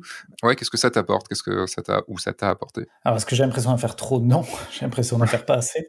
C'est c'est un peu une drogue en fait pour moi. C'est je bon la photo me plaît énormément parce que c'est un domaine où c'est c'est infini. Enfin, tu, tu, peux toujours apprendre, quoi. Il y a toujours quelque chose à apprendre, c'est jamais fini. C'est ça que, que, je trouve génial. Et du coup, euh, en plus des workshops, il y a les vidéos, les livres, etc. Donc ça, j'arrête pas. Enfin, je, je bouffe vraiment de, de, la photo à longueur de journée parce que j'aime apprendre en fait, je suis assez curieux, j'aime bien connaître les nouvelles choses. Euh, et puis les workshops, euh, le, ce qui me plaît, c'est quand c'est des workshops vraiment techniques, donc faciles à, à digérer. Les trucs philosophiques, etc. J'en ai fait quelques-uns, mais voilà, une fois que tu sais un petit peu euh, ce que tu veux et que tu t'es cherché, je pense qu'au bout d'un moment, tu, tu, passes à autre chose, même si euh, ça fait réfléchir et il faut toujours se remettre un petit peu en question sur certaines choses. Mais euh, voilà, je suis hyper friand des workshops où on va te dire, bon, voilà, là c'est une photo, j'étais là, il y avait la lumière comme ça, j'ai fait ça euh, voilà. la, la, la, démarche en fait pour faire une photo réussie, c'est ce qui me motive vraiment en workshop. Mmh. Euh, donc de, de, comprendre comment le photographe a, ce qu'il avait en tête pour faire cette photo et comment quel était le cheminement pour y arriver. Euh, tu trouves que c'est un workshop technique ça? Bah ouais. Moi si je rentre dans la tête du faute du enfin c'est pour si je fais des workshops de toute façon ce serait uniquement pour ça, c'est pour euh... après moi ça va, j'ai les j'ai les podcasts pour rentrer dans la tête des gens donc ça me va mais euh, le ce qui m'intéresse moi dans les dans les formations, c'est de rentrer dans la tête de, du du formateur euh, ou de la formatrice pour être enfin pour comprendre en fait que le le pourquoi euh, il ou elle fait ce genre de photos. Ouais, ouais même c'est le pourquoi, c'est pas pourquoi, le comment. Après, tu, peux, Ouais, et puis pourquoi tu peux vite partir sur un truc, bah, j'ai une vie compliquée, un truc, donc j'ai j'ai une sensibilité, machin. Ce qui peut être super intéressant, c'est vrai, on s'y retrouve et on a des choses à apprendre, mais. Ce qui m'intéresse en fait, c'est pas ah le c'est pas le comment il a fait cette photo parce que enfin en fait j'ai envie de te dire si euh, après ça, ça n'engage que moi hein, mais c'est euh, si c'est juste expliquer comment tu l'as fait bah tu as un mode d'emploi tu reproduis et puis basta quoi euh, au contraire ce qui va te ce qui va te faire grandir en tant que photographe c'est d'avoir ta propre personnalité ton propre et ça c'est un truc que tu travailles à vie tu vois, tu parlais un peu de développement personnel et tout ça. Bon, il y a un moment, le développement personnel, c'est bien beau. Et une fois que tu as compris des bases, euh, oui, il n'y a pas forcément besoin. Et quand tu disais, une fois que tu t'es, as, réfléchi un petit peu, ouais, je suis pas entièrement d'accord dans le sens où euh, tu évolues, ta vie évolue, et euh, je pense que t'as pas encore eu assez peut-être d'années derrière toi pour pour le pour le comprendre aussi. Mais euh, tes envies évoluent au fur et à mesure des années, tu vois. Enfin, ce matin encore avec David One, il a fait, il a arrêté au bout de 12 ans de mariage, il a arrêté, il s'est dit c'est plus pour moi là maintenant. Peut-être plus tard, mais c'est plus pour moi. Tu vois, les, les envies évoluent. Si tu l'aurais demandé il y a 5 ans, c'était peut-être pas ça, quoi. C'était sûrement pas ça. Enfin, pour ma part, savoir comment est fait une photo, je m'en fiche parce que je pourrais limite le comprendre moi-même. Enfin, il y a juste à regarder la photo, analyser d'où est la lumière, se dire tiens, là ça a l'air d'être de la lumière naturelle, là c'est pas de la, là c'est de la lumière artificielle. Techniquement, c'est faisable chez toi en regardant la photo. Après, de savoir pourquoi il a fait la photo, je trouve ça bien plus intéressant. Ouais, en fait, je sais pas, moi j'ai une curiosité sur, euh, sur euh, l'analyse du lieu, euh, la composition, le, où est-ce que je pourrais les placer, etc. Mais c'est vrai que tu peux le voir tout seul, mais il y, a beaucoup de photos que je regarde où tu n'as aucune idée où elles ont été prises et comment elles ont été prises. tant mieux d'ailleurs, ça, ça veut dire qu'elles ont été bien faites généralement, mais euh, c'est vraiment ce qui me ce qui m'attire dans il faut un équilibre des deux hein, je pense voilà savoir pourquoi euh, etc oui après que le photographe raconte sa vie et nous dire euh, euh ce qu'il a vécu etc pour en, en arriver là c'est inspirant. Tu vois c'est le genre de truc je sais pas si t'es es allé à Bodaf déjà à Barcelone mais c'est le genre de conférences qui sont sympas mais quand t'en bouffes quatre comme ça à la fin t'en peux plus. Tu dis bon ok c'est cool mais j'ai voilà moi je sature un petit peu là-dessus et tu ce genre d'événement voilà, bon. Après, c'est sûr que si tu fais un workshop avec une personne pendant trois jours, euh, bah, Franck, pour pas le citer, euh, je suis monté à Paris en octobre dernier, et on a passé une journée à parler de sa vision et de son pourquoi. Mais là, c'est hyper intéressant parce qu'il y a, y a tout ce qui se met en place derrière. Mais sur une conférence de 40 minutes, ça t'apporte pas grand-chose. On s'en fout de la conférence de 40 minutes. Conférence de 40 minutes, enfin, c'est... Euh, c'est bien pour ça que j'aime pas ce genre de choses. C'est qu'en 40 minutes, tu, rien, tu dis rien. C'est euh, une conférence. En plus, une conférence, tu parles à plein de monde. Il n'y a pas de, il y a, pas de vraie relation. T'es dans un show. C'est fait pour, euh, c'est fait pour avoir ta dose de drogue, quoi. Enfin, c'est, euh, c'est uniquement ça. T'as pas de vraie conversation, quoi. Le... Après 40 minutes en one-to-one, c'est différent, tu as une vraie conversation. Mais pour moi, euh, un truc comme le Godaf, c'est pas du tout un workshop, c'est un... Allez, c'est de la récréation pour moi. ouais, c'est l'inspiration pour aller boire euh, quelques coups dans Barcelone après, ouais. Mais euh, mais il y a eu pourtant quelques photographes qui ont... qui ont... Il y, y, avait deux styles de conférences, je trouve, au Godaf. Godaf ou peut-être Peps, etc. Même si ça fait un moment que je suis pas retourné, mais t'as as souvent... Normal, voilà... ah, voilà, pour le Peps, il y en a eu deux, donc... Ah, que deux, ouais, je pensais plus. Mm. Mais il y, a eu, il y a eu les deux, quoi. Il y a eu des, des, photographes qui ont abordé un truc euh, hyper euh, technique, comme euh, Yves Shepers, là, le belge, euh, qui m'a qui m'a scotché parce que c'est exactement ce que je recherche, c'est-à-dire, voilà, je suis arrivé sur ce lieu, regardez comment c'était, ben, je vais minimiser mon, mon arrière-plan pour avoir un truc hyper graphique, hyper hyper propre. On n'a aucune idée d'où la photo a été prise, etc. Donc en soi, ça m'apporte pas un truc parce que je vais pas y aller sur ce lieu et je vais certainement pas refaire la même photo, mais ça m'apprend à, à voir euh, les choses autrement, tu vois, à lever les yeux, à regarder la lumière, à me dire là, tu as un triangle de soleil euh, sur le trottoir, tu as le mur derrière qui est à l'ombre, ça te fait un fond noir, donc tu places tes trucs là, tu un truc hyper propre. J'ai besoin de ça pour euh, voir des choses un petit peu différemment. Le cinéma aussi, encore une fois, est, énorme pour ça. Et après, pour revenir au workshop, là où le gros, gros intérêt que je trouve en workshop, c'est le partage avec les autres photographes, ça c'est clair. C'est le, le l'expérience que tu vis. Euh, il y avait le Rise Up de William en novembre dernier, c'était juste énorme. On était 30 euh, dans, dans trois chalets en Savoie, c'était assez dingue. Donc euh, il y, a, une expérience derrière qui est assez, assez forte, les liens que tu fais avec les photographes, même si ça retombe vite parfois. Mais il faut savoir garder un petit peu les, les contacts aussi. Enfin voilà, je suis hyper friand de ça parce que tu as du partage et ça ouvre un petit peu les, les écoutilles, on va dire, plutôt que de rester avec les photographes de la région, euh, qui peut t'apporter quelque chose, mais il faut aussi euh, aller voir un petit peu ailleurs parfois. Et comment tu, gères l'après-workshop Parce que comme tu dis, ça redescend, ça peut redescendre assez vite derrière, donc euh, Comment tu, tu, gères cette énergie tu, roules dans un, tu, te refais tu te refais l'intégrale de Grey's Anatomy et puis non peut-être pas jamais vu ça non mais après workshop j'essaie de digérer donc ça peut prendre du temps. Je crois que je coupe un peu les ponts avec la photo pendant une semaine ou deux. C'est bête, mais comme tu en as bouffé à fond pendant une semaine, tu as envie de prendre un petit peu les distances, euh, de laisser euh, le temps au cerveau de digérer un petit peu tout ça. Et après, euh, et après c'est essayer de mettre en place assez rapidement tout ce que tu as appris, ou en tout cas ce que tu as retenu, parce que tout ne, ne, fait pas du sens pour toi, mais ce qui fait écho, voilà, faut essayer de le mettre en application assez, assez vite derrière. voir ce que ça donne, encore, c'est des choses à tester selon les, au, au, fur et à mesure des saisons. Puis surtout, je regarde la date du prochain workshop pour savoir quand est-ce qu'on peut y retourner. Quoi. Après, c'est un budget, hein, je te cache pas, mais euh, je, suis, mm. Voilà, je suis pas aussi euh, friand que, que d'autres. Mais d'en faire deux, trois par an, c'est quand même un budget assez important. Et, euh, et j'essaie de me former aussi autrement avec beaucoup de choses en ligne. Il y a un contenu assez énorme sur Internet, donc avec F1 4 ou d'autres, mais euh, les podcasts aussi, j'adore ça. Les, les livres, forcément. Donc il y a beaucoup de ressources quand même. Mmh, donc passons maintenant au matériel. Donc là, tu es en A7 III, en Sony A7 III. C'est ça. Et, cette discussion, alors tu, cette discussion va, être, euh, va sûrement ravir pas mal de gens puisque beaucoup de gens me, me posent ce genre de questions. Euh, donc euh, tu étais en 5D3, c'est ça, chez Canon, euh, donc comme moi, et tu es passé à Sony donc depuis un an, c'est ça, tu m'avais dit? Non, il y en a un et demi, ouais, juste avant la saison de 2019, ouais. et donc tu as fait une saison avec, et moi j'ai essayé, c'était un peu plus un peu plus tôt euh, de passer au A7R3, donc à peu près même gamme. Euh, toi, comment ça s'est passé ton, changement de Canon à Sony? Assez bien, assez vite, assez facilement. Mmh. Euh, c'est vrai que les Sony sont assez réputés pour avoir des, des menus à rallonge avec plein de choses à paramétrer. En fait, une fois que tu as trouvé ce qui t'intéresse, ça va assez vite. Et même si ça m'arrive encore de, bah, de changer un bouton ou deux de place, d'essayer de nouvelles choses, mais après la mise en, la, la prise en main a été assez rapide. Et surtout, j'ai pris une grosse claque en termes de. En fait, la, la, raison vraiment pour laquelle je suis parti de chez Canon, c'était un problème de focus. Mmh. Euh, C'est-à-dire que j'avais toute une gamme d'objectifs Canon, et puis j'ai essayé un jour, je crois, le 35 mm chez Sigma, qui était très très bien. Et je me suis dit, tiens, ben, je vais prendre aussi le 50 et le 24 chez Sigma. Et c'était une erreur. euh, en fait, c'est vraiment par, euh, par euh, optique, je pense qu'il y a des problèmes où il n'y en a pas. Mais euh, moi, je suis tombé sur des, des, optiques qui étaient un peu galères. Il fallait régler sans arrêt le focus parce que j'avais des, des, problèmes de, de front et back focus en fait. Hein.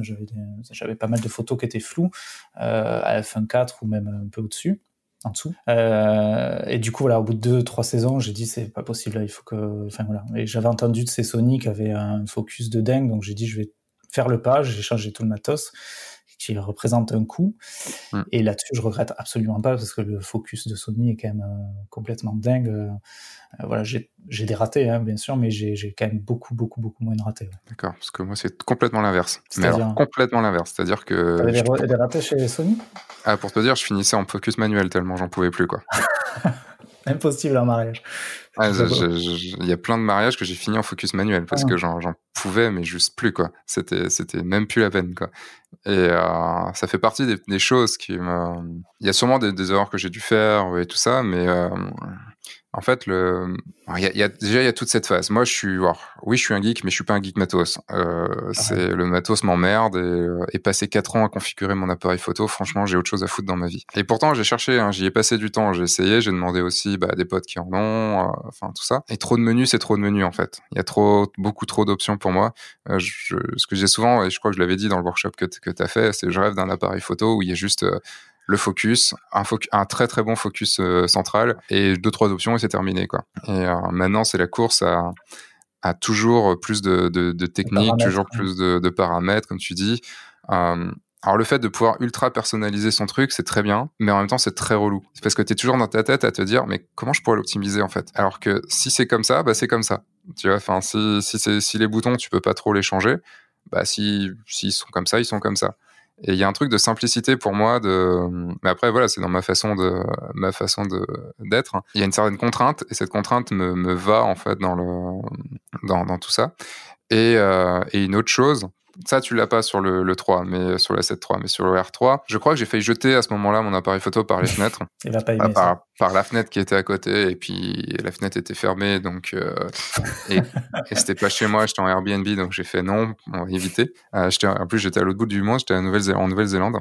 Euh, c'était aux trois quarts de mon voyage. Et je, me suis aperçu en allant un peu dans mes réglages, en regardant un petit, enfin surtout en regardant une photo sur mon Lightroom, je faisais en zoomant dedans, mais je fais putain, mais j'ai un 40 millions de pixels, enfin ou un 50, je sais plus, non 40, j'ai un 40 millions de pixels, euh, pourquoi je zoome pas autant? Et après, je vais triturer dans les euh, dans les réglages et je vois que mon appareil photo est en APS-C ah, parce bah qu'il y a un putain de mode.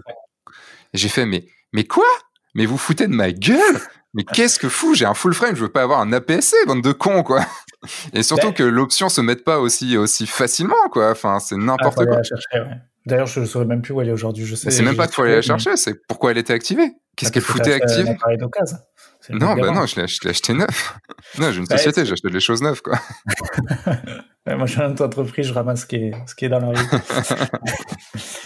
mais, euh, mais cette option APS-C, je la connaissais pas, justement. Et en fait, euh, je l'ai très peu utilisé, mais je vais essayer de l'utiliser parce que quand tu... Il y a un couple de photographes euh, londoniens que j'adore qui fait beaucoup de photos de rue, mais qui est photographe de mariage aussi, qui font, qui travaillent énormément de photos euh, par couche en fait, donc avec du layering, qui mmh. arrivent à faire des trucs assez dingues. Et c'est vrai qu'ils sont en APS-C pour justement avoir une profondeur de champ plus importante. Et je trouve que c'est une option qui est intéressante quand tu quand as la place euh, de passer en APS-C. C'est un crop. Tu, tu, ton capteur, il passe pas en APS-C. Ton capteur, il reste un full frame. Il crop juste dedans, en fait. Mmh, ouais, je suis ah bah pas sûr. Ah bah non, il change pas le capteur. C'est pas, c'est pas possible. Un capteur APS-C, c'est, enfin, quand on dit, par exemple, qu'un 50, c'est l'équivalent qu'un, qu'un 80, euh, c'est euh, c'est pas vrai c'est euh, enfin que c'est pas vrai ce, ce c'est ça, va, le, ça va pas t'amener une profondeur de champ plus importante bah non bien sûr que non Bien sûr ah, que non. Tu vois, je suis pas un geek de matos, donc j'ai pas, je me suis pas posé la bah, question. en fait, c'est juste comprendre en fait ce qu'est de la PSC, ce qui est un, ce qui est un full frame. quand, on, quand, on, dit que ton 50, ça équivaut à 80, ça mmh. équivaut à 80 en crop, mais pas en termes de, de, de profondeur de champ. Enfin, en gros, par exemple, le, le, le côté euh, très aplati d'un 135, euh, où les couches sont, paraissent très aplaties, bah, tu, tu peux pas l'avoir avec un, enfin, je sais pas, faut un 6, avec un 80. Enfin, avec un, c'est impossible. Donc c'est comme si tu avais fait ta photo avec un 50 mais croppé dedans. Et là mhm. c'est pareil. Et j'en discutais, je sais plus avec Sylvain Lepoutre, et, euh, et je lui disais mais à quoi ça sert quoi? Et la seule raison qui m'a qui m'a qui, qui, qui m'a trouvé, c'est euh, quand par exemple tu as une très longue focale et que tu es en genre en train de faire de l'animalier, bah, comme il y a un petit zoom dans ce que tu vois dans ton dans ton viseur, bah non parce que le zoom ne sert même à rien puisque c'est c'est croppé. Bah, tu perds de la résolution quoi, mais euh, oui mais c'est croppé, tu peux tu peux faire ta photo en, en, plein format et croppé dedans, ça reviendra absolument au même. Ok, parce que c'est juste croppé dedans. Mais il me disait la seule raison que ça peut ça peut faire, c'est dans ton viseur, tu vois de façon zoomée. Tu fais ouais, franchement, ouais. Ah Après pour la vidéo, je comprends. Pour la vidéo, je comprends, mais pour le parce que la vidéo, ça, ça, ça crop pas, enfin, ça crop, mais ça garde ta résol. Mais, euh, enfin, si je dis pas de bêtises. Mais le, mais sinon, je n'ai jamais compris ce truc. Et, et j'ai plein de photos de Nouvelle-Zélande qui sont faites à une résol, bon, ça va encore, c'est du 20 mégapixels, mais quand même, quoi. Tu es connard, quoi. Tu m'emmerdes. Et, euh, et, une autre chose, mais ça après c'est une autre histoire, c'est une sorte de plus de goût, je pense. Moi j'ai, j'ai acheté le Sigma le 24-1.4, le Sigma Art, le juste, alors juste deux semaines avant que sorte le 24 euh, Zeiss 1.4 puisqu'il n'existait pas à l'époque. Et, euh, et en fait entre Sigma qui est très très très piqué et euh, je trouve aussi Sony qui est extrêmement piqué. Ça me va pas en fait. Moi, j'ai l'impression d'avoir une photo chirurgicale quoi. Enfin, c'est euh, alors qu'avec le Canon et avec le 24-1.4 qui est un qui est un peu doux, qui a des couleurs magnifiques et tout ça. Tu vois, j'ai pas du tout repris le, enfin, j'ai pas retrouvé ce que ce que j'aimais vraiment. Et euh, bon, après, je, a pas, pas tout, pas, pas tout détesté, hein. euh, mais ça, c'est pas forcément par rapport à Sony. Moi, l'écran orientable, euh, inclinable, m'allait très très bien et m'a beaucoup aidé en mariage. Donc, j'espère, normalement, il sera là dans le prochain Canon. Enfin, moi, c'est juste que j'ai pas pu m'y faire et ça m'a fait réfléchir à, beaucoup de choses sur ce côté matos et le côté, il fait toujours la course au nouveau matos. Sony, c'est génial et tout. À part que c'est des gros enculés en termes de, quand tu vas les voir à côté pour tout ce qui est euh, tout ce qui est partenariat ou autre, c'est des gros enculés. Donc, euh, de toute façon, ah en tout cas, la gamme photo. bon, il y a ça aussi qui fait que, genre, je trouve qu'ils traitent vraiment les gens comme de la merde, donc ça donne pas très envie. Et mais c'est surtout qu'on a un appareil photo en fait qui nous correspond. Et maintenant, tu vois, enfin, un 5D3, c'est pas parce qu'il y a un, un, un A7 III ou un A7 IV qui est sorti que le 5D3 est mauvais. Ah et, et je trouve que on a besoin d'avoir l'appareil photo qui nous corresponde. Et faut arrêter avec cette course à la technologie. Ça, ça, il y a quelques personnes à qui ça profitera, mais t'en as pas forcément besoin. C'est ça, et ça me l'a, ça me l'a reprouvé. C'est sûr. Non, non, mais après, je changer pour changer. Euh, non, non, mais changer pour changer, je... c'est vrai que je vois pas l'intérêt non plus. Moi, c'est vraiment parce que j'avais ce problème de focus que j'ai voulu tenter mm. autre chose. Mais euh, voilà, là, je suis en A7 III. Euh, il y a le, le, Sony A9 qui est plus costaud, plus puissant, etc. Mais j'ai juste pas envie de mettre plus pour l'instant, quoi. Donc peut-être ça viendra. Bah, après, j'en discutais avec, Henri, de avec Henri de Roche. Ouais, voilà, merci. Et il me disait que entre le A7 III et le A7 9 euh, lui, par exemple, le, A9, pardon. euh, oui, le A9. Oui, pas le A7. putain, ils sont passés du A7 III au A7 9. Putain, c'est ouf.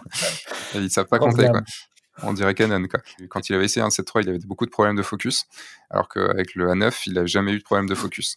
ah, le A9 est encore au-dessus, mais je, t'assure que quand je, quand je suis arrivé de, mes Canon Sigma, euh, enfin le couple Canon Sigma euh, avec ces problèmes-là, Sony m'a vraiment révolutionné le truc, donc je pense que si, si je passe à la 9, ça sera encore meilleur forcément. Mais ouais, après, le, après le niveau du, du rendu, tu en parlais tout à l'heure, c'est vrai que le rendu Sony est assez particulier, même si encore une fois, je suis vraiment pas un euh, enfin, je vais pas regarder mes pixels, etc. sur l'ordi. Euh, je, je, je, voilà, je traite. Si j'ai le rendu que je veux, euh, je suis content. Mais j'ai un peu plus galéré sur le traitement. C'est clair que les presets Canon, je les ai mis à la poubelle parce que, sauf le noir et blanc qui fonctionne à peu près.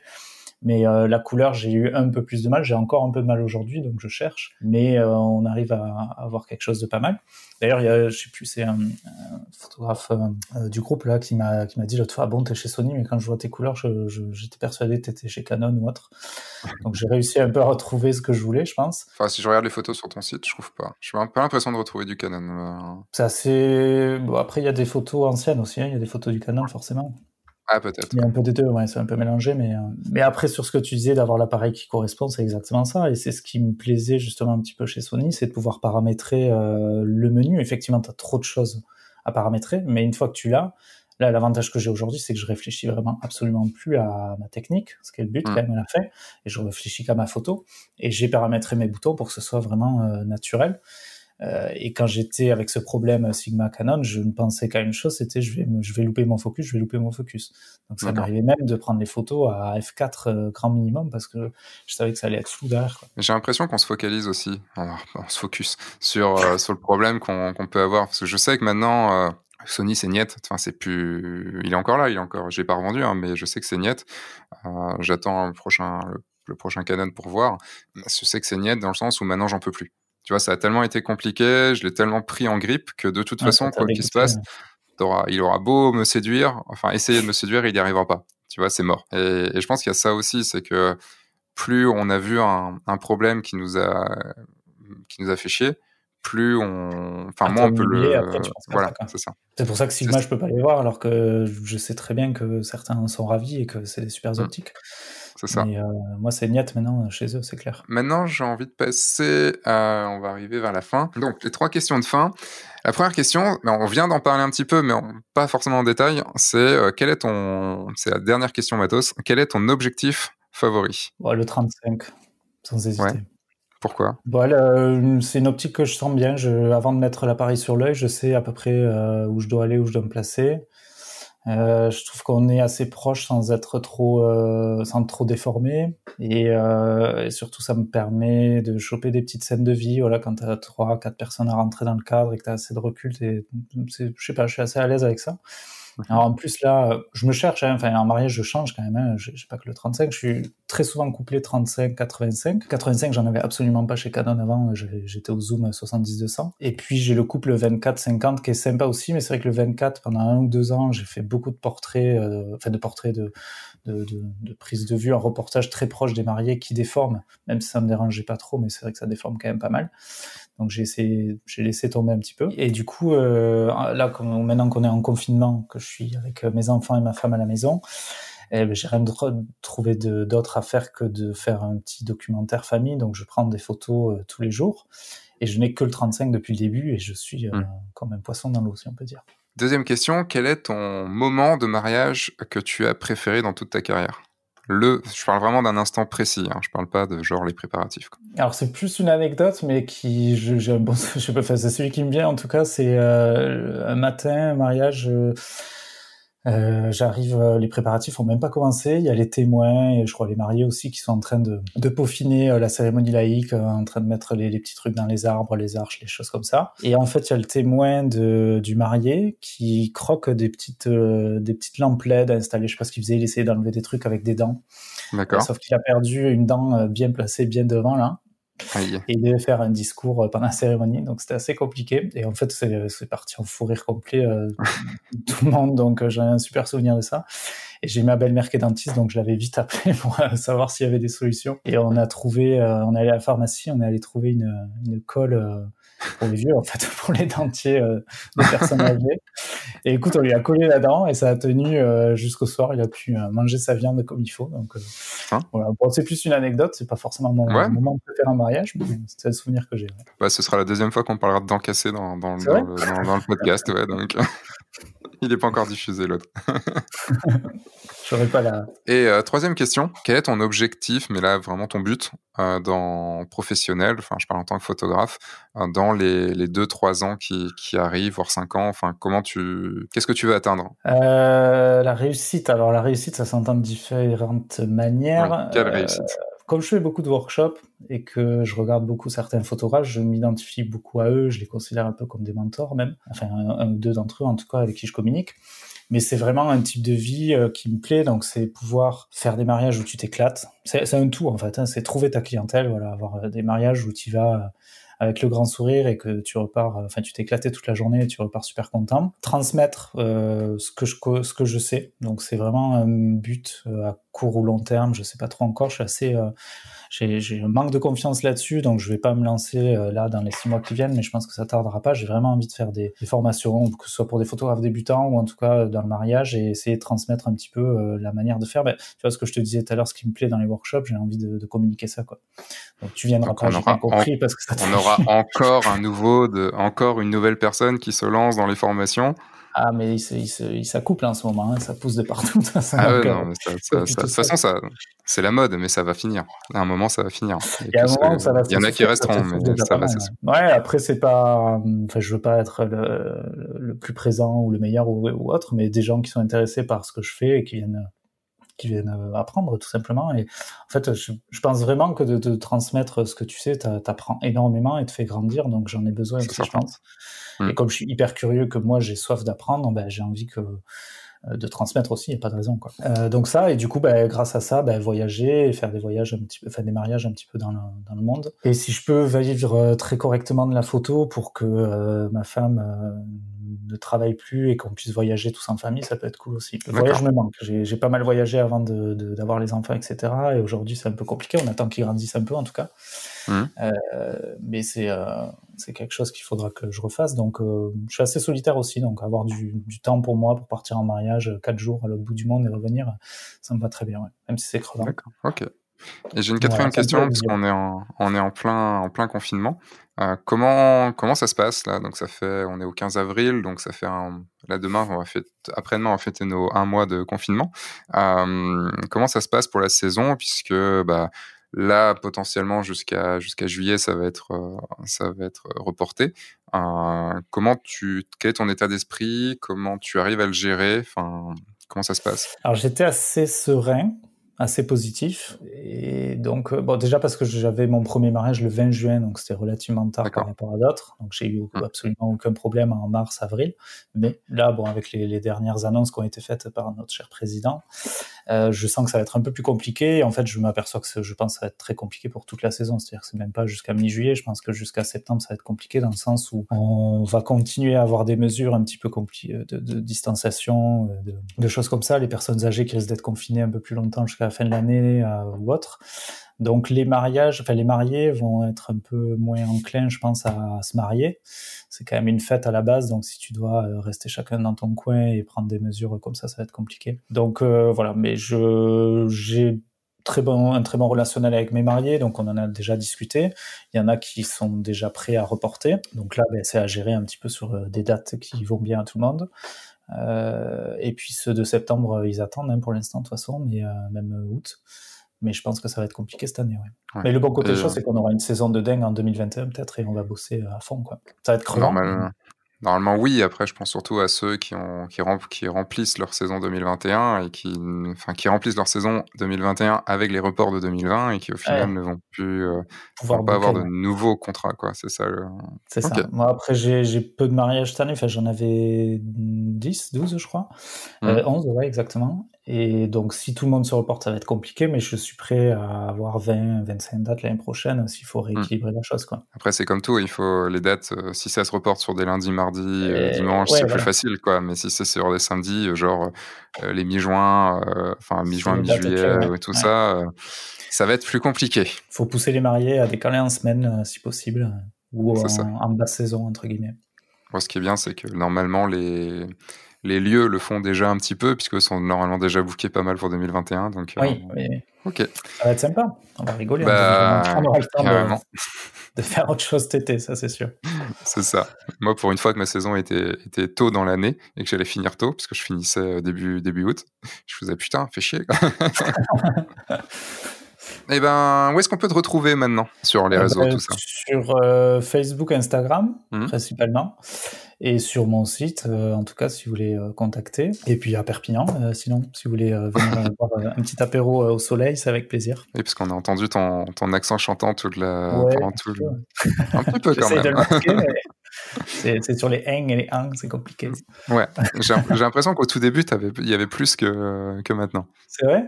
Ouais. Peut-être ça, ça au début, de, au début de l'appel. Peut-être que c'est le fait que, que j'ai. Enfin, c'est pas que j'ai pas d'accent parce que je sais pas, je crois pas avoir un accent lyonnais par contre. Non, t'es breton toi à la base, non? Moi je suis breton, ouais, donc. Euh, c'est pire. Le truc c'est. ah, euh, alors, ça dépend. Ça dépend. Ah, il y a des Lyonnais qui ont un putain d'accent, quoi. Mais il y a des. Après, euh, je suis pas breton dans le sens où j'ai l'accent de ouf de, de, de, la. Même si je suis du centre-Bretagne, j'ai pas trop traîné non plus avec des, des gens du du gros terroir de fou, quoi. Puis ouais, il y a pas forcément de gros accents en Bretagne comme il n'y a pas de gros gros accent à Lyon non plus. Enfin, c'est pas aussi marqué que dans le sud, quoi. Surtout ouais, Perpignan, c'est pas Marseille non plus, mais c'est vrai qu'on est pas mal quand même. quand tu vas dans les, dans les villages ou dans certains village un peu reculé, c'est sûr que tu l'entends bien. Ouais, carrément. Et ben, merci beaucoup. Bah, merci à toi.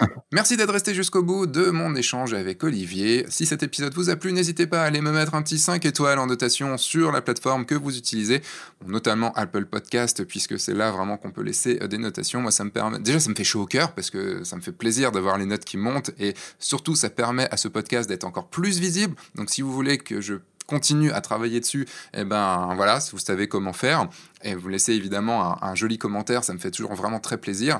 Et en plus, ça me permet plus facilement d'avoir des nouveaux invités sur ce podcast, puisque plus ils gagnent en estime, plus euh, je pourrais inviter des personnes sur ce podcast. Un rappel à l'action euh, de ce que j'ai dit au début de cette vidéo, si vous voulez faire partie de la communauté, oui je veux la communauté des photographes de mariage que j'ai monté pour le guide du photographe de mariage, il y a le lien dans la description, euh, c'est un espace, vous aurez un espace, un groupe Facebook, un espace de formation, des lives exclusifs sur Zoom on discute tous ensemble, voilà, enfin plein de choses, accès au replay aussi de tout ce qui a déjà été fait, des heures et des heures et des heures de contenu, voilà, c'est entièrement gratuit, vous pouvez partir quand vous voulez, c'est le lien dans le lien le lien est dans la description. Merci pour votre écoute. Moi, je vous dis à dans deux semaines pour un nouveau podcast. Entre temps, sortez, faites des photos, signez des mariages et surtout, bah surtout, amusez-vous.